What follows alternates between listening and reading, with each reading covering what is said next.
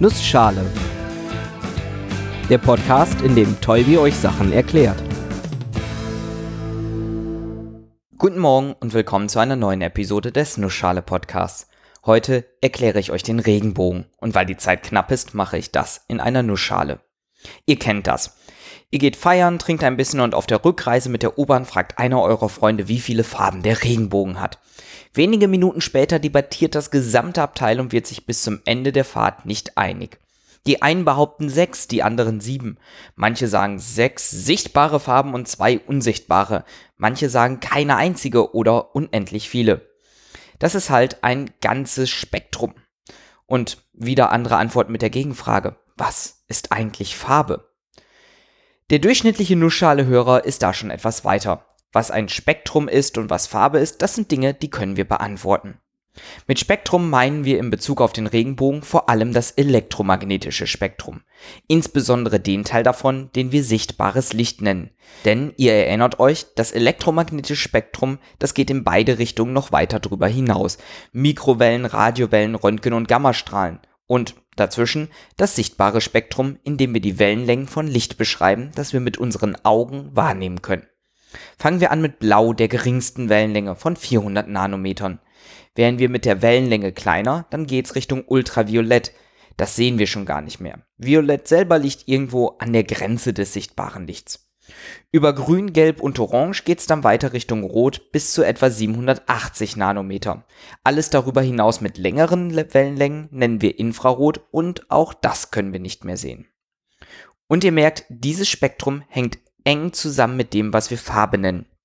Es gibt da einige Faktoren, die die Definition von Farbe recht komplex bzw. physikalisch nicht direkt greifbar machen.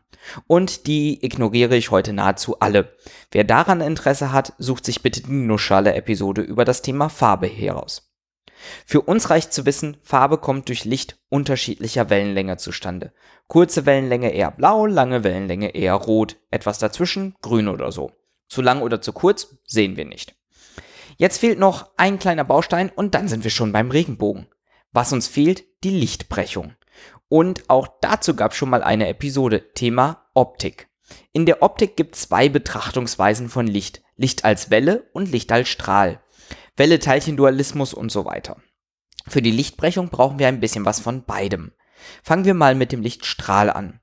Brechung passiert, wenn der Lichtstrahl auf einen optischen Übergang trifft. Optischer Übergang ist in den meisten Fällen einfach nur eine Bezeichnung für das Medium, durch das unser Lichtstrahl fließt, verändert sich. Beispielsweise Glas oder Wasser. Stellen wir uns mal einen glasklaren See vor, mit ruhiger Wasseroberfläche komplett ohne Wellen. Naja, außer unseren Lichtwellen natürlich. Wenn unser Licht auf die Wasseroberfläche zurast, fliegt es durch Luft. Luft hat ganz bestimmte Eigenschaften. Zum Beispiel, dass Licht mit Lichtgeschwindigkeit fliegt. Diese Lichtgeschwindigkeit ist allerdings anders in Wasser. In Wasser beträgt die Lichtgeschwindigkeit statt 300.000 Kilometern pro Sekunde nur 225.000 Kilometer pro Sekunde. Das hat unter anderem auch zur Folge, dass an der Grenzfläche zwischen Luft und Wasser eine Brechung stattfindet. Der Lichtstrahl wird abgelenkt und fließt im Wasser auf einmal in eine leicht veränderte Richtung weiter. In welche Richtung? Das hängt von den beiden Materialien ab, die wir betrachten und von einer weiteren wichtigen Größe, der Wellenlänge. Unterschiedliche Wellenlängen werden unterschiedlich stark gebrochen.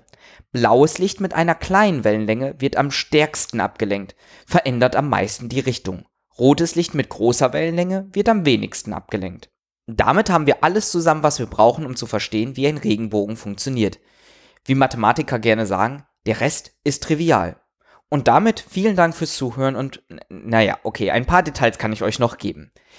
Regenbögen treten dann auf, wenn A die Sonne scheint und B es geregnet hat.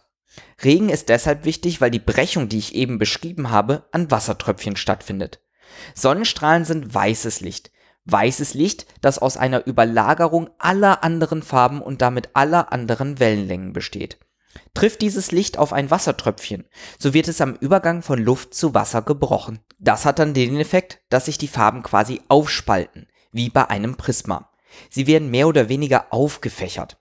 An der Rückseite des Wassertropfens geht ein Teil der farbig aufgefächerten Lichtstrahlen natürlich auch aus dem Wassertropfen raus. Ein anderer Teil wird aber reflektiert und dann an der gegenüberliegenden Seite beim Austritt aus dem Wassertropfen in die Luft nochmal gebrochen und damit weiter aufgefächert. Diese doppelte Brechung und das damit aufgefächerte Farbspektrum bildet die Farben des Regenbogens. Rot, Orange, Gelb, Grün, Blau, Violett und alles Mögliche dazwischen. Wir sehen halt alle Farben ineinander übergehen. Nun, wenn das überall passiert, warum sehen wir dann nicht alle Regenbogenfarben in allen Wassertröpfchen in der Luft? Stellen wir uns zunächst mal den geometrischen Aufbau vor. Wir stehen irgendwo auf der Erdoberfläche. Hinter uns ist irgendwo die Sonne. Verlängern wir die Linie von der Sonne zu uns, durch uns hindurch in die andere Richtung, dann erreichen wir irgendwann den sogenannten Sonnengegenpunkt. Quasi der Punkt genau gegenüber der Sonne von uns aus gesehen. Da, wo die Sonnenstrahlen hingehen, die durch uns durchgehen. Der Beugungswinkel in den Wasserteilchen beträgt etwa 42 Grad. Wir sehen also nur die Sonnenstrahlen, die von der Sonne losgehen, dann um den passenden Winkel gebrochen werden, sodass der Strahl genau bei uns landet. Im Prinzip also einen Kreis um den Sonnengegenpunkt herum, sodass der Radius genau für den richtigen Beugungswinkel sorgt beziehungsweise genau richtig für die jeweilige Farbe. Die Beugung ist ja wellenlängenabhängig. Je nachdem, ob wir 42 Grad haben oder 40 Grad, sehen wir dann rot oder blau. Wir brauchen immer den zum Beugungswinkel, der zur Wellenlänge gehört, passenden Radius. So einfach ist das Ganze. Jetzt können wir noch ein bisschen mehr Spaß mit Regenbögen haben. Denn wenn wir das Gelernte konsequent weiterdenken, fallen uns ein paar Dinge auf. Erstens, der Regenbogen ist ein Kreis, hat also kein Ende. Trotzdem sehen wir meistens nur die eine Hälfte, der Rest verschwindet quasi unter der Erde. Aber selbst wenn er das nicht täte, erreichen könnten wir ihn kaum. Denn wo der Regenbogen ist, hängt vom Betrachter ab. Der Sonnengegenpunkt hängt ja von uns als Beobachter ab und bewegt sich dementsprechend mit uns mit.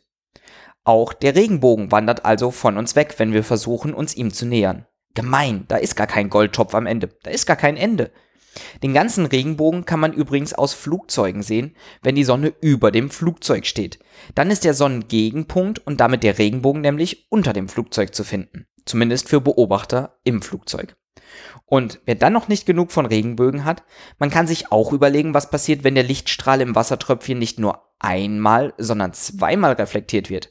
Zum einen dreht sich dann natürlich die Farbreihenfolge um und zum anderen verschiebt sich der Kreis ein wenig. Und so entsteht dann der Nebenregenbogen, den man manchmal sehen kann. Dieser ist natürlich wesentlich schwächer, genauso wie der dritte und vierte Regenbogen, die allerdings so schwach sind, dass man sie eigentlich nie wahrnehmen kann. Und damit vielen Dank fürs Zuhören und bis zur nächsten Episode.